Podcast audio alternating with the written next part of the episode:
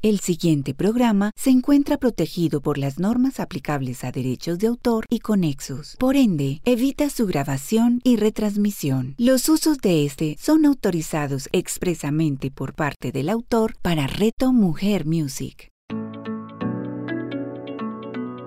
Revolution con Ana Pavas. A continuación, en Reto Mujer Music. Hola, bienvenidos a este nuevo episodio de Revolution. Soy Ana Pavas y para mí los cambios siempre serán grandes revoluciones. Estas revoluciones pueden ser dolorosas o difíciles muchas veces, o pueden ser revoluciones en armonía y fluidez. Yo definitivamente escojo esta segunda opción y por eso estoy aquí para que juntos veamos esos cambios como verdaderas oportunidades de transformación, como verdaderas revoluciones del amor. Hoy quiero empezar este episodio agradeciendo muy especialmente las personas que nos escuchan. Algunas de ellas me han escrito desde España, México, Panamá, eh, obviamente Estados Unidos y por supuesto Colombia. Gracias por permitirme llegar a sus hogares nuevamente. ¿Recuerdas el tema del episodio anterior? Hablamos sobre el proceso de autoconocimiento, sobre la importancia de conocernos, a nosotros mismos antes de, intentar siquiera conocer o entender o aceptar a otros. ¿Cómo te fue con eso durante esta semana? ¿Cómo vas con todo ese proceso de descubrimiento, de, de recordar? ¿Cómo vas con esa autoaceptación? Recuerda que no se puede amar aquello que no se conoce. Y hoy, entonces siguiendo con esa secuencia de conceptos asociados al amor propio, a la autoestima, a la autovaloración, vamos a introducir un concepto que es igualmente necesario y hermoso. Después de hablar de la importancia de conocerse, voy a conectar hoy con la importancia de cultivarse. Y es fácil recordarla porque vamos a hablar de la segunda C, digamos de de estos conceptos alrededor de la autoestima, el amor propio y la importancia de eso en los grandes cambios y momentos de crisis. la, la, segunda C entonces es cultivarse. Sí, así como cultivando una planta, como cultivando un jardín completo. Y entonces, ¿recuerdan ese popular dicho que dice que el jardín del vecino siempre es más bonito? Pues precisamente acá te cuento por qué. El jardín del vecino siempre está mejor que nuestro jardín, porque nuestro vecino se encarga de cuidar su propio jardín, no está pendiente del nuestro y en cambio enfoca toda su energía en hacerse cargo de darle lo mejor a su propio jardín, de sembrar las mejores semillas en la mejor tierra, se encarga de abonar esa tierra, de labrar cuando es necesario, de cortar maleza, de recoger las hojas en otoño, de poner mucha agua en verano. ¿Y tú te has encargado o te has preguntado qué tanto cuidas de ti mismo? ¿Qué tanto cultivas el mejor jardín que puede existir? Tu propio jardín es tu cuerpo, es tu mente, son tus emociones y obviamente es tu energía y tu espiritualidad. Tu jardín eres tú mismo como un ser integral cultivarse, entonces es un concepto muy importante porque siempre, siempre viene después de un proceso de conocerme profundamente, de aquello que se desea cuidar y cultivar. Imagínate que ayer yo estaba sembrando por fin mis primeras semillas de lavanda. Era un plan que tenía hace algunos meses, pero que cuando comenzó como a rodar en mi cabeza me di cuenta de que conocía muy poco acerca de esa planta, conocía sus beneficios, la había visto acá en la ciudad donde vivo, se ve por todas partes, sabía que me gustaban sus colores, sabía en qué la podía usar, pero eh, no sabía, por ejemplo, cómo se comportaba ella en la estación en la que yo estoy en este momento, ni qué tipo de tierra iba a necesitar si quisiera plantarla, ni qué espacio iba a requerir, ni qué condiciones en general iba a necesitar no sabía cómo, cómo debía alimentarla mejor, por decirlo así. Así que durante unos días previos a, a todo eso me dediqué a buscar información sobre esta planta y sobre todo sobre el proceso de cultivarla, qué era lo que ella requería para florecer de la manera más hermosa y darme después algunos frutos de lavanda que yo pudiera usar en mi propio beneficio o compartir con otros que lleguen a mi mesa. ¿A qué se les parece esa etapa? ¿Cierto que es igual a un proceso de autoconocimiento? Luego, cuando yo ya sentí que tenía un poco más de herramientas, conseguí entonces las mejores semillas, la mejor tierra, el mejor abono que pude conseguir, busqué un momento en calma para preparar todo, eh, invité a mis hijos a hacerlo conmigo y a disfrutar de ese momento. Finalmente hice la siembra y allí tengo mis semillas y ahora puedo decir que estoy cultivando mis primeras lavandas. Así que durante estos días he estado buscando las mejores horas del día para que les dé el mejor sol, revisando que el agua no sea demasiada ni muy poca y estoy cuidándola además de los insectos y de todas aquellas cosas que puedan dañarlas. Estoy dedicando energía, tiempo, esfuerzo en hacer que ella crezca de la mejor manera posible. ¿Será que asimismo estaré cultivando mis propios talentos, mis propias fortalezas, mis propios dones, mi cuerpo? ¿Será que le estoy dando a mi mente los mejores alimentos, entre comillas? ¿Será que estoy cultivando mis emociones? Estaré dándome a mí misma el mejor abono. Estaré sembrándome en la mejor tierra. Y cuando hablo de alimento me refiero a todo aquello que entra en mí para nutrirme o para intoxicarme si así lo elijo, tanto a nivel físico como mental, emocional, espiritual, en todos los niveles como un ser integral que soy. ¿Será que asimismo estoy pensando en que para que esa semilla pueda crecer y pueda compartir algunas de sus flores, Primero, tendré que conocerla a fondo y luego garantizar que pueda estar fuerte, sana, completa, llena de vida y de amor. ¿O será que estoy intentando compartirme estando sembrada en una tierra seca? El acto de cultivar también tiene mucho que ver con el acto y la capacidad de elegir. Cultivar implica renuncias y elecciones. Porque así como el mejor sembrador es necesario que nosotros seamos capaces de sacar de nuestro jardín a veces cosas que no funcionan. Maleza, algunas plantas que se roban el alimento de la nuestra o que incluso pueden hacerle daño y no la dejan crecer.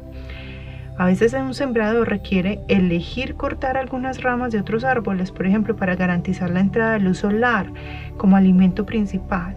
A veces ese sembrador requiere elegir separar las plantas unas de otras o eh, cambiar las plantas de lugar, por ejemplo.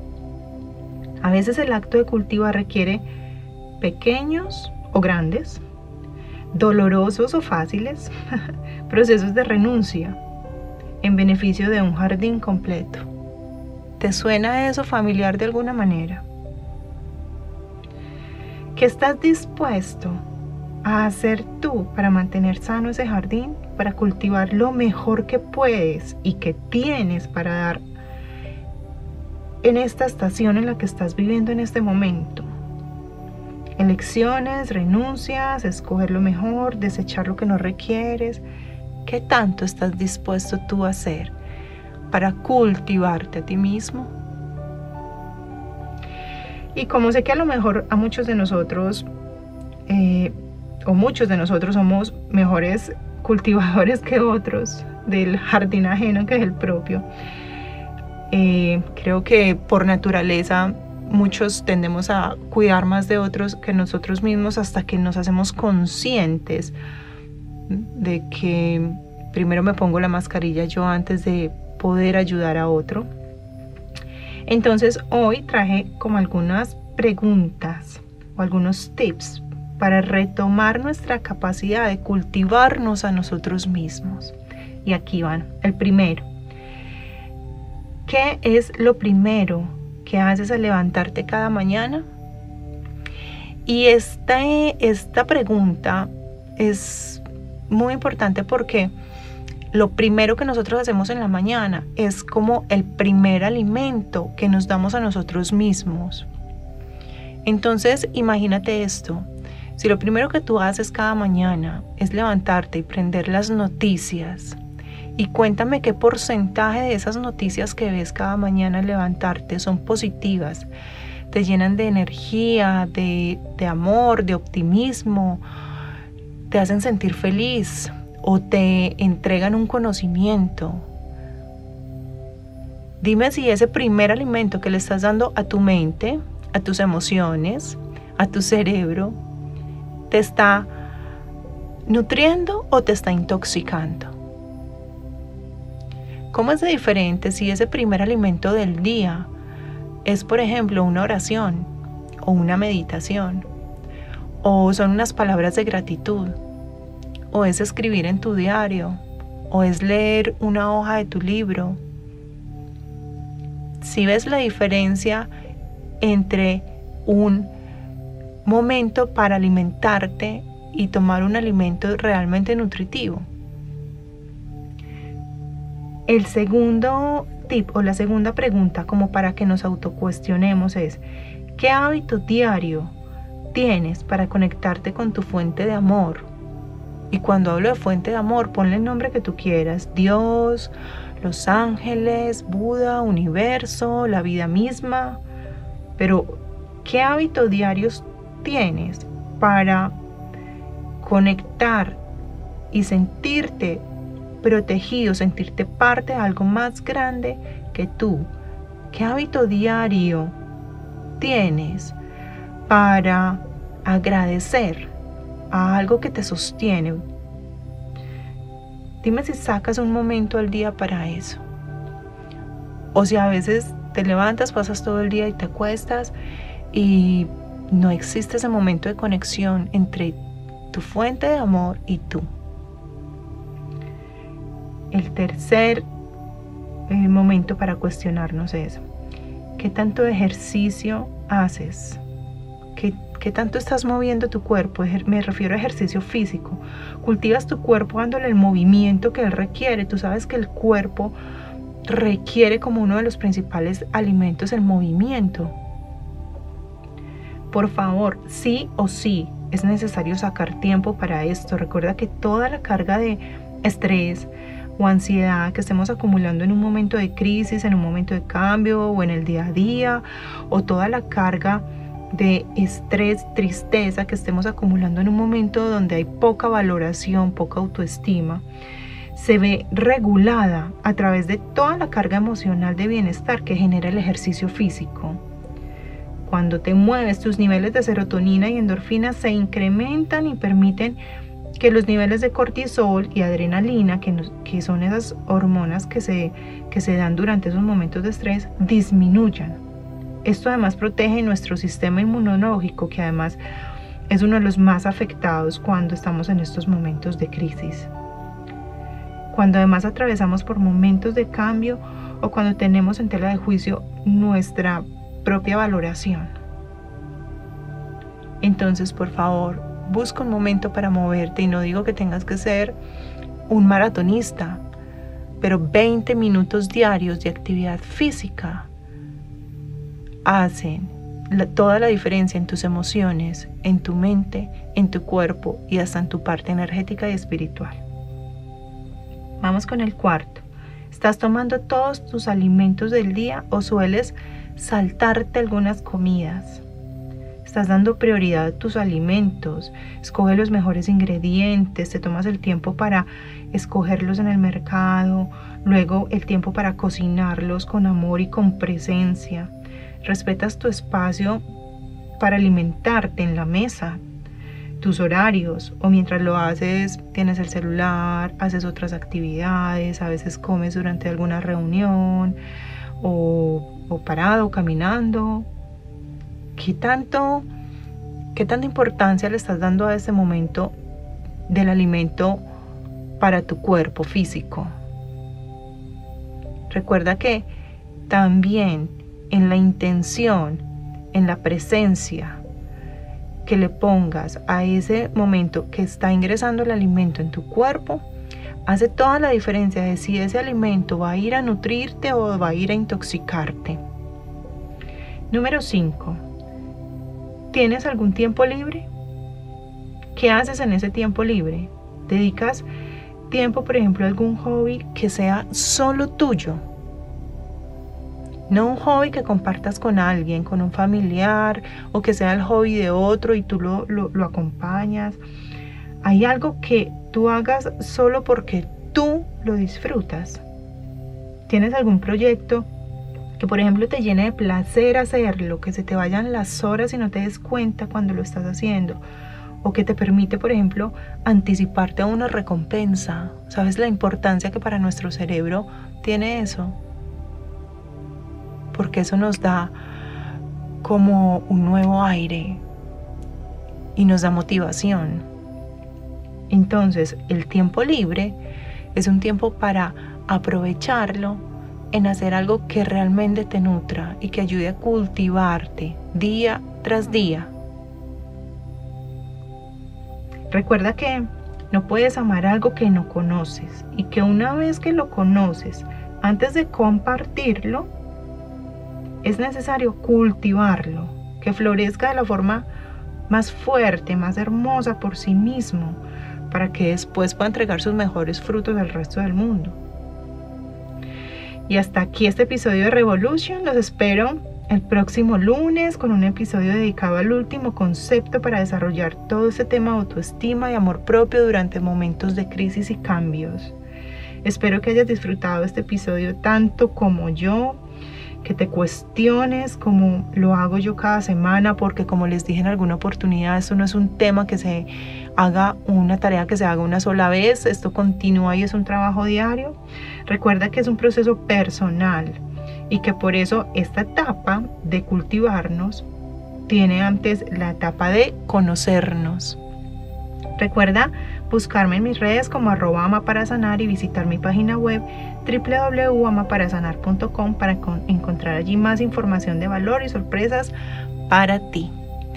Te espero el próximo lunes. Una feliz semana. Revolution con Ana Pavas. Escúchala todos los lunes a las 9 de la mañana con repetición a las 6 de la tarde. Solo en Reto Mujer Music.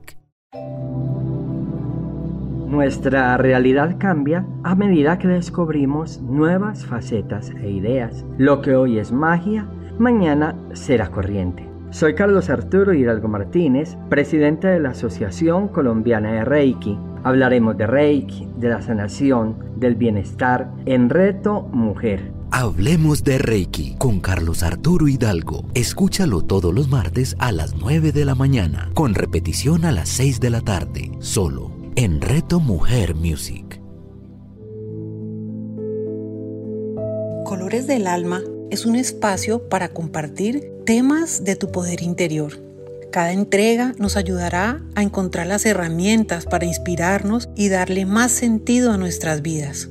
La alquimia escondida detrás del color, la conexión con el propósito del alma y diferentes alternativas para que vivas en inspiración. Soy María Clara Villamil, artista e inspiradora de vida. Los espero para compartir este espacio de alegría y conexión. Colores del Alma con María Clara Villamil. Escúchala todos los martes a las 11 de la mañana, con repetición a las 8 de la noche, solo en Reto Mujer Music.